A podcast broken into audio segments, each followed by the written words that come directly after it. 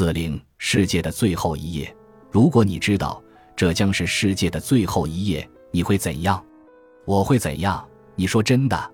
不开玩笑。不知道，从没想过。他往杯子里倒出一些咖啡。背后客厅里，两个小女孩坐在地毯上，在绿色防风灯的灯光下玩积木。咖啡的香气弥散在傍晚的空气中，给人清爽和舒适的感觉。那你现在不妨想想，他说：“真的呀。”他点点头。战争爆发了，他摇摇头。不是氢弹或原子弹什么的，不是。那么是细菌战，根本不是这方面的事。他轻轻地搅着咖啡。这么说吧，一切都结束了，就像合上一本书。这我就不明白了。说真的，我也不明白，一种感觉罢了。有时我害怕的要死，有时一点也不怕，不仅不怕，反而觉得平静。他看一眼正玩得高兴的女儿，看见他们的金发在灯光下闪亮。我没跟你说过，第一次出现是四天前。你说什么？我做的一个梦，我梦到世界末日就要到了。一个声音这么说。我从没听过这样的声音，可它是声音没错。他说。地球上的一切都要结束。第二天，我没怎么想这件事，照常上班。半下午的，我看到斯坦威利斯呆呆的凭窗眺望。我问他：“斯坦，出什么神呢？”他说：“昨晚做了一个梦。”你瞧，不等他说出来，我已经知道是什么梦了。我也可以把我的梦告诉他，但还是听他先讲。同样的梦，一模一样。我告诉斯坦，我也梦到了，他看来一点也不惊讶。事实上，他还松了一口气。后来我们开始满办公室乱走，天晓得发什么神经了，不约而同。其实我们根本没说，嗨，到处走走吧。我们各自乱走，每到一处，看到大家全都双目茫然，盯着桌子，瞪着自己的手，或者望向窗外。我和几个人聊了聊。斯坦也是，他们全都做了梦，全都做了一模一样的梦，分毫不差。你信吗？我信。我从没这么确信。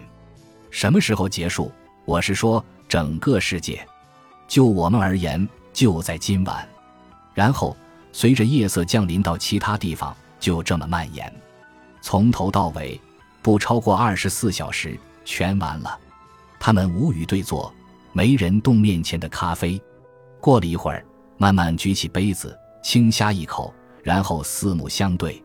这就是我们命定的结局。你可以这么说，没什么公平和不公平，事情就是这样，别无选择。奇怪，你听到这消息连一点疑问都没有？为什么？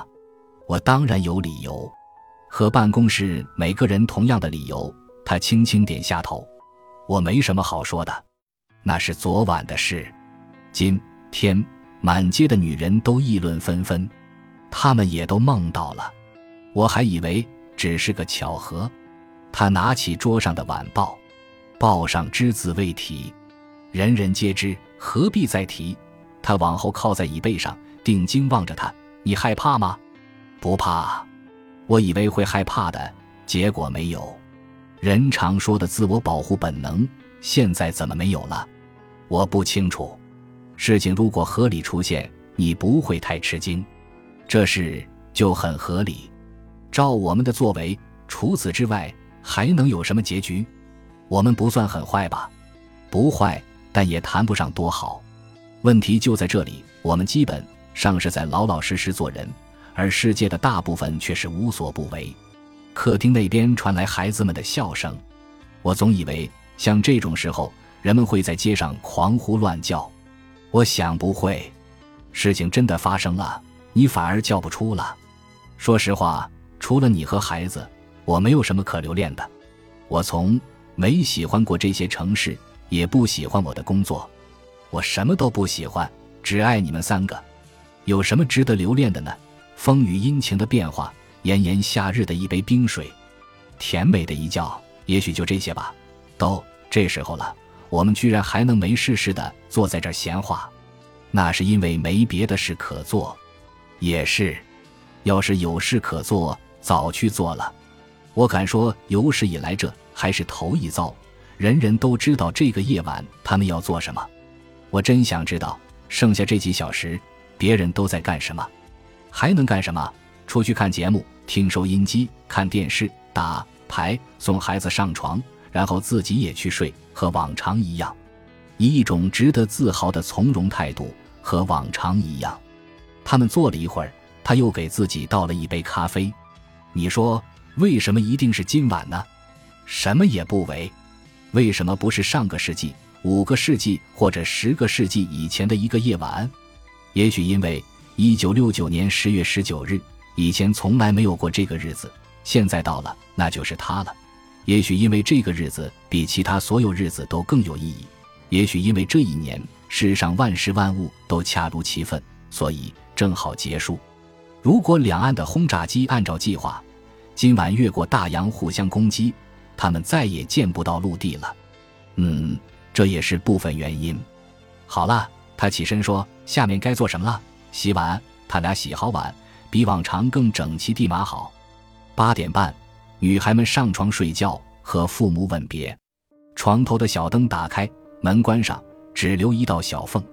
我想。丈夫从孩子的卧室出来，停住脚步，回头看一眼，握着烟斗，欲言又止。什么？我在想，是把门关上呢，还是留到缝透点光好？孩子们不会在意的。是啊，不会在意的。他们回到桌边坐下，读报、说话、听收音机里的音乐，最后挪到壁炉边，看着炉里的木柴燃烧。钟敲过十点半，十一点，十一点半。他们想，地球上所有的人都在以自己的方式度过这个不寻常的夜晚。嗨，他轻轻唤他，然后久久地吻自己的妻子。不管怎样，我们一直相亲相爱。你想哭就哭吧，他说。我不想哭。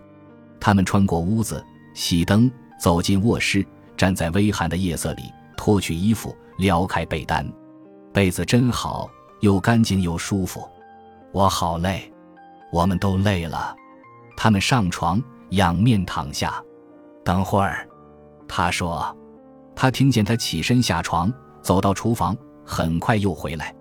他解释说：“我让洗碗池里的水开着，让水龙头开着。这个举动有点滑稽呢。”他想，忍不住笑起来。